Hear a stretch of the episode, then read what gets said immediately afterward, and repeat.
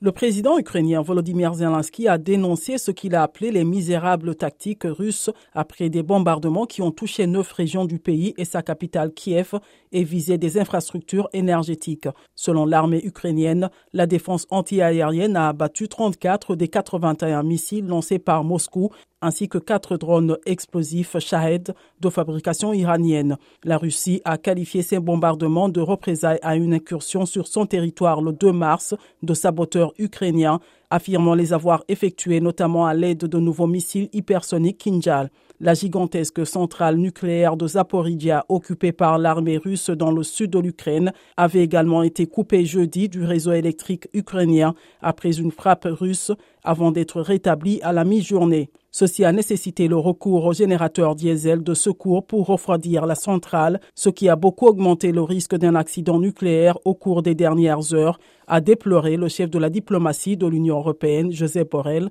en marge d'une réunion à Stockholm.